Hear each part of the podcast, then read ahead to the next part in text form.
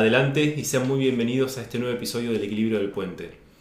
En la primera mitad del siglo XX, un señor llamado Wilhelm Reich propone que existe una energía que nos rodea a todos, que conforma al todo, pero que él la puede mesurar. Y que no solamente la puede mesurar, sino que es capaz de utilizarla a su favor, que es la energía orgónica o el orgón. Para esto, por supuesto, cuento con Natalia. ¿Cómo andan a ti? Buenas tardes, Lean. Va, buenas tardes para nosotros, buenas tardes para los que están del otro lado o en el momento que estén viendo este video o escuchándonos por Spotify, les mando un saludo muy grande. Exactamente, como ya saben. ¿Cómo empezamos esta vez? ¿Con la obligación que yo doy o con la propuesta que tú das? Eh, no, vamos a pedirle por favor que nos sigan en nuestras redes sociales. Nos encuentran en Instagram como arroba el equilibrio del y en Twitter como arroba equilibrio-puent. También se pueden suscribir a nuestro canal de YouTube que nos encuentran con el mismo nombre, El Equilibrio del Puente, o escucharnos en Spotify en nuestro formato podcast con el mismo nombre, El Equilibrio del Puente. Esperamos que sea de su. Exactamente, y acá viene el mandato. A todo eso que dijo ella lo hacen directamente. Ahora mismo le ponen me gusta, comparten, nos siguen por todos lados y a la gente que les cae mal, como también les decimos siempre, doblemente comparten para que sufran. ¿Cómo empezamos esta historia? Vamos a empezar a, contar quién era nuestro amigo Wilhelm Reich, que es un personaje que creo que estaba muy adelantado a su época en mi visión personal. Fue una figura que incomprendida, vamos a llamarla. Como muchas de esas figuras que ya nombraremos más adelante.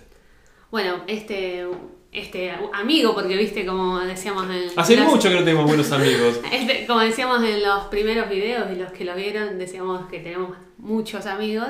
Este amigo, Wilhelm Reich, eh, bueno, estudió, eh, fue médico, psicoanalista, psiquiatra y en 1919 empezó a interesarse en la rama del psicoanálisis y es ahí cuando Freud lo, digamos que Freud lo descubre a Wilhelm Reich y lo toma como uno de sus discípulos.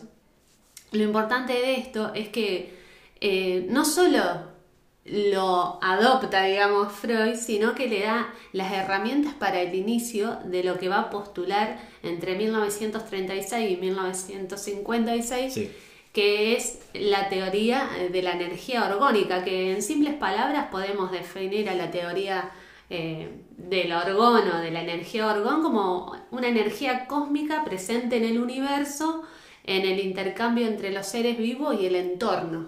Exactamente, y la podemos simplificar como lo que siempre se llamó en las antiguas civilizaciones el éter, esa energía o ese otro elemento que está presente en absolutamente todo y que obviamente nos rodea y del cual somos parte.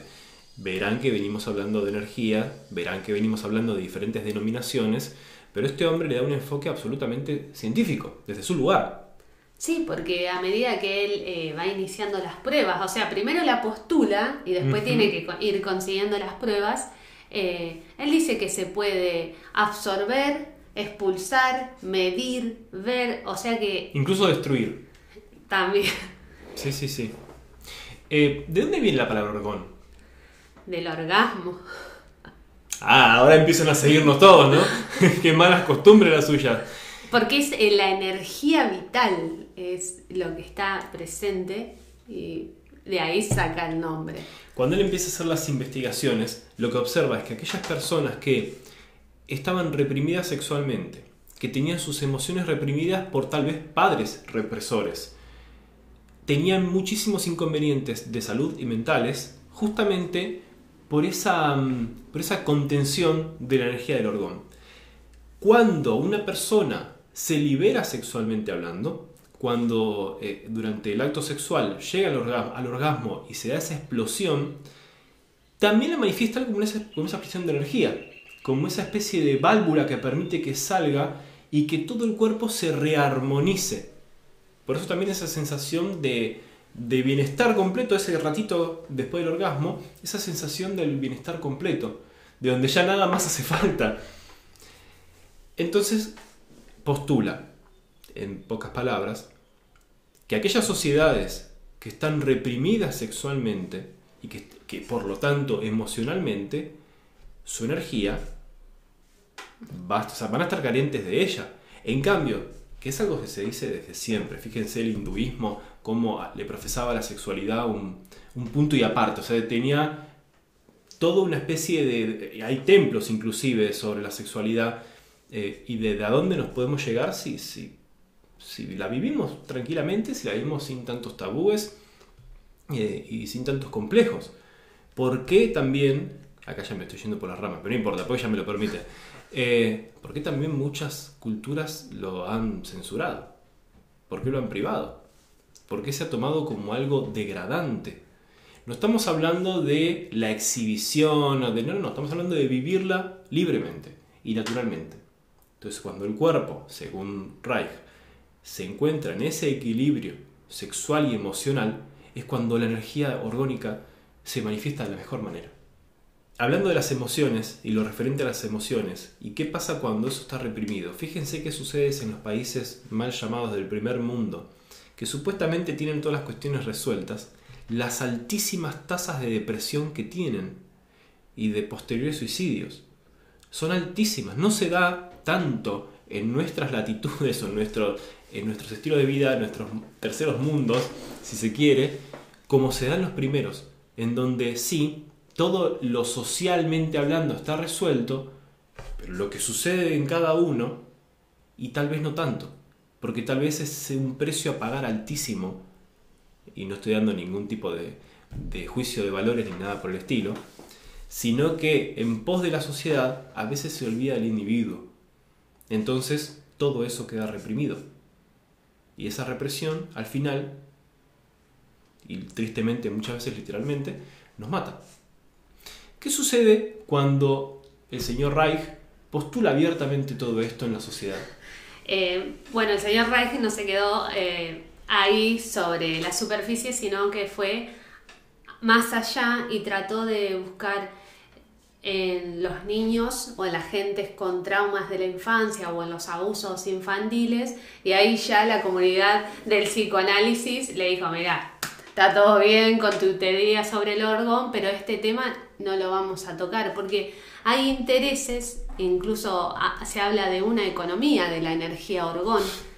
Eh, que se ve, eh, digamos, como trabadas. Imagínate que sale un señor a decir que todos los problemas de la sociedad tienen que ver con la represión sexual de los individuos y me parece que a mucha gente no le va a gustar. Incluso cuando eh, él quiere seguir eh, perteneciendo a, al ámbito académico, se le cerraron todas las puertas. O sea, fue un loquito. Ahí va el loquito de Rey. Pobrecito. También entendamos la situación. Estamos el contexto, en el Europa, tiempo. Exactamente, Europa. Austria y Alemania. Ya terminando la Segunda Guerra Mundial, por empezar, perdón, la Primera Guerra Mundial, por empezar la Segunda Guerra Mundial. Y este muchacho viene a decir estas cosas sobre la represión sexual. Estando Hitler a punto de ascender en el poder en Alemania. De hecho, ¿qué le pasa a él? Cuando, se, tiene que fugar. Porque además es de origen judío, entonces doblemente. Pobre hombre, tuvo que escaparse de todos lados. No, no tenía lugar. ¿Qué hace él con la energía orgónica? Físicamente hablando. La empieza a manipular porque cree, y hay pruebas de ello, de que la puede acumular y manipular. Entonces, ¿qué crea? Una máquina que se llama el acumulador de argón. ¿Y qué puede lograr este muchacho con ese acumulador que encima se lo carga atrás de una camioneta? Porque William Rife creía que eh, como la energía vital se encuentra presente en el universo, la puede acumular y utilizar en su beneficio. Hay una historia que, cuenta que William Rife es contratado por unos granjeros y le que iban a perder la cosecha. Y les dice, van estos buenos hombres y le dice a, a Wilhelm Reich que si por favor no le podía prestar sus servicios y hacer que llueva para que eh, no para perderla. Para no perderla. Entonces va Wilhelm con su máquina. Apunta los cañones al cielo. Seguramente va a haber una imagen acá de la máquina. Sí, porque hay fotos. Eh, apunta los cañones al cielo, como que junta toda la energía orgónica presente en ese momento creer o reventar. Llueve. llueve y salvan la cosecha. No hay una historia oficial de esto ni nadie salió a decir que es 100% real. No hay un certificado, pero quedó eh, como en el eh, inconsciente o en la cultura popular de ese pueblo que eso sucedió. ¿Alguna cosa más? Porque quiero hacer un inciso. No, Perfecto. Eh, hablamos de que el señor Reich agarraba la energía de la atmósfera, la acumulaba físicamente hablando y la lanzaba para un propósito. Eh, tengo las fechas más o menos, pero alrededor de, estas, de este tiempo, del, del 1900, un señor llamado, llamado Tesla propone, y de hecho la construye, una torre que se llama la Torre Wardenclyffe, de la cual acumulaba energía del ambiente, energía eléctrica, y la podía distribuir alrededor de todo el globo terráqueo para tener energía gratuita. ahí, ahí tenemos dos amigos que no tuvieron la el suficiente No, y reconocimiento. pobres, ¿cómo terminan ambos? Bueno, hay fotos que de hecho las voy a estar poniendo en la Torre Wardenclyffe, que cuando se enteran los que la subvencionaban, y ya hablaremos de Tesla en muchos programas, los que la, los que subvencionaban, deciden destruirla. Porque, ¿dónde ponemos el medidor? Dijeron. No, ¿qué medidor? No hace falta. No hace falta cables. Se transfiere a través de la atmósfera. Y llega directamente a unos rece- receptáculos en la vivienda. Tal vez hablamos siempre de lo mismo. Lo que pasa es que posturas distintas, objetivos distintos, demostraciones distintas, pero existieron los hechos. Realmente hay mucho de esto que se está eh, reflotando. Sin Tesla no tendríamos el Wi-Fi. Sin Tesla no tendríamos el radiocontrol. Sin Tesla nosotros no estaríamos ahora hablando. Pero ¿quién habla de Tesla? Recién ahora, por suerte, se está trayendo de nuevo. Pero esta gente quedó perdida en el olvido, tristemente, porque capaz les faltaban 200 años para nacer. Porque E tal vez... inclu- Incluso eh, Wilhelm me parece que es una, un, personaje histórico muy importante, pero siempre cuando hablamos de psicoanálisis o de represión sexual o, o, o de- o nos vamos para ese lado, solo pensamos en Freud. Sí. Si bien no tenemos nada contra No, Freud. ni- ni- no, no para nada, ni le quitamos ningún mérito. No, Pero acá había cuestiones tan específicas y demostraciones tan empíricas y tan físicas, porque él obviamente que tuvo sus pacientes y sus objetos de estudio, eh, que, que decir cuestiones tan básicas como, como no reprimir. No hablamos del descontrol, no hablamos de no controlar, sino de no reprimir aquello que en el ser humano es básico. Por ejemplo, la sexualidad, por ejemplo, las emociones. Si de niño reprimimos eso, el ser humano que crezca va a estar reprimido. Entonces no va a dar jamás su potencial. Y el cuerpo lo va a manifestar. Lo va a manifestar en enfermedades, en problemas psiquiátricos. Y permítanme decir una cosita más. ¿Cuántas personas de las que están viendo lo hacen o conocen? Otras que van a terapia, que toman pastillas, que no se encuentran bien, que no son felices. ¿Y cuántas son, sin meterme en ningún ámbito particular, emocionalmente y sexualmente eh, relajadas? O sea, conformes con eso. No vivimos en una sociedad emocionalmente conforme. Porque si no, tendríamos otro mundo totalmente distinto. Y no habría, como en los Simpson, tantos abogados, ¿no? No habría tantos médicos, no, no haría falta tantos. Porque son cuestiones esenciales. Y cuando se viene a, a cuestionar esto, entre medio de dos guerras mundiales en Europa, siendo judío. judío, no le gustó a nadie. No. Así que pobre Wilhelm ¿Cómo termina? güey? lo terminan echando de la comunidad. O sea, todo lo que podríamos haber aprendido o, o absorbido de ese señor se vio coartado, digamos, por el contexto histórico donde se encontraba inmerso. Yo creo que no lo voy a calificar como una víctima, pero si no, eh, había mucho para trabajar ahí y no se, y se dejó pasar. Ya en Estados Unidos, eh, a través de su, exilio, eh, Wilhelm Reich sigue trabajando allá, pero al gobierno mucho no le gusta, empieza a ejercer presión y le incauta como 300 acumuladores, lo- obviamente lo marca de, de fraude, pero resulta que no solamente elimina los, los acumuladores, sino que sustraen muchísimos documentos que por suerte él logra esconder otros tantos y eh, le hacen prender fuego incluso sus libros, uno de los cuales eh, es Psicología de Masas y, el fascismo, miren qué nombre, y les hacen prender fuego porque también, en teoría, promovía eh, un poco la, degeneración sexual. Por eso también es tomado como un gran precursor en este sentido eh, en cuanto a la liberación. Sí, porque eh, cuando decimos que Reich era un adelantado a su época, si se ponen a buscar en nuestra fuente, van a ver que él estaba a favor de la homosexualidad, de los anticonceptivos, había como una liberación, eh, o sea, pregonaba la liberación sexual de, de la población. Imagínate en ese momento que estaba presente el macartismo. Eh, no la casa de brujas.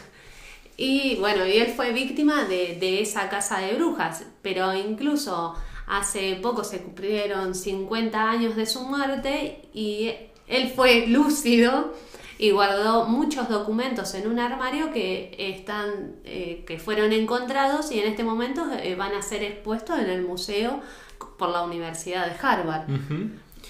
Él cuando un socio de él en ese momento, en pleno macartismo y todo el, el lío este que estamos nombrando, obviamente el Estado tenía los ojos puestos sobre él, un socio suyo vende a otro Estado eh, un acumulador, entonces enseguida le van al cuello y lo meten preso. Si no me equivoco, pasaron dos años, sale en libertad condicional y a los ocho meses muere de una insuficiencia cardíaca. Vamos a decir que muere de una insuficiencia cardíaca, qué casualidad. O sea que se han ocupado un poco de esta gente, de él, de Tesla, de, de borrarlos de la faz de la Tierra. Y recién ahora, de a poquito, empieza a surgir esto otro. Sí, porque hay como un revisionismo que estamos viviendo todo y empezamos a rescatar personajes o científicos, eh, históricos que han sido desdibujados o acallados. Y quiero hacer un inciso que nada que ver con nada, que ni siquiera lo hablé con ella, pero me surgió ahora y lo quiero decir como para meterme en problemas. Se vende, se comercializa lo que se denomina orgonita, que es una piedra que, ustedes van a ver que tiene filamentos de cobre por dentro eh, y que en teoría son pequeños acumuladores. Esto es mi cu- cuestión mía. Yo no estoy diciendo de que eso funcione o no funcione. Estamos diciendo que este hombre utilizaba un cañón enorme y que sus estudios trascendían a una simple piedrita de orgón, de, de acumulador de orgón. Va muchísimo más allá, es mucho más profundo, mucho más psicológico, mucho más interior e intrínseco del ser humano que una piedrita. Lo digo por si alguien relaciona a la orgonita, a la piedra, con esto y simplemente aclarar que no hablamos de la misma escala. No sé si eso funciona o no. De hecho me han regalado, tengo. Eh, no sé si funciona o no y además eh, todas estas cosas suelen acumular energía. Ya charlaremos de eso. Entonces tampoco me extrañaría. Pero este hombre era, era, era de otro planeta. Era un visionario. Era una cosa aparte. Incluso eh, acá en, el en la descripción le Sí. vamos a dejar un link que nos va a llevar a una noticia. Es cortita, la pueden leer en escasos minutos, que habla sobre un experimento que se está llevando a cabo en el desierto de, no me sale el nombre del desierto, no lo voy a pronunciar, eh, donde se está implementando el y utilizando la teoría de nuestro buen amigo Wilhelm Reich de la, del acumulador de orgón. Van a ver acá, y entrando a la nota, que hay toda una organización, es como eh, sin fines de lucros, plantando árboles en el desierto, haciendo que llueva en el desierto. Y si tomamos conciencia del tiempo que transcurrió, ¿cuánto más podríamos haber hecho si Sin hubiéramos duda. escuchado? Sin duda, si, si hubiésemos en esa época, principio del siglo XX, escuchado a Reich, si hubiésemos, si alguien hubiese permitido que Tesla construyera esa torre Wardenclyffe y nos diera energía gratuita, estaríamos en otro mundo. Este mundo no sería este mundo. Lo que pasa es que a nadie le conviene. Así de sencillo. A nadie le conviene que tengamos todo gratuito, a nadie le conviene entender que disponemos de todo a nuestro alrededor, que somos gente rica, naceríamos ricos en todos los sentidos, libres de preocupaciones, con las emociones eh, estables, con nuestra sexualidad libre de vivirla como queremos vivirla, eh, y acá sin, sin eh, no me sale la palabra, sin Sí. manifestar ningún, ninguna ideología ni nada por el estilo. Estamos hablando de que tenemos que poder ser libres y punto. Sin molestar al otro, por supuesto. Y nada más. Y que si hay que liber libertad adentro, entonces todo eso va a salir de verdad. Más allá de cualquier bandera, más allá de cualquier frase, más allá de cualquier postura política. Si la libertad está acá adentro, por fin, en algún momento, estará afuera. Esperamos que el programa haya sido de su agrado, que lo hayan disfrutado, que hayan aprendido, que obviamente los invitamos siempre a comentar lo que les parezca eh, y a averiguar más y a moverse y a, investigar. No importa si después dicen no estamos de acuerdo con ustedes o lo que sea, no interesa. Está bien que no lo estén, así como está bien que si lo están, si piensan igual. Pero en esto, en este intercambio, es donde va a salir lo mejor. ¿Qué te parece vos? Me parece muy bien. Les dejamos un abrazo enorme, muchas gracias por estar ahí y por supuesto los esperamos en otro episodio del equilibrio del puente. Muchas gracias.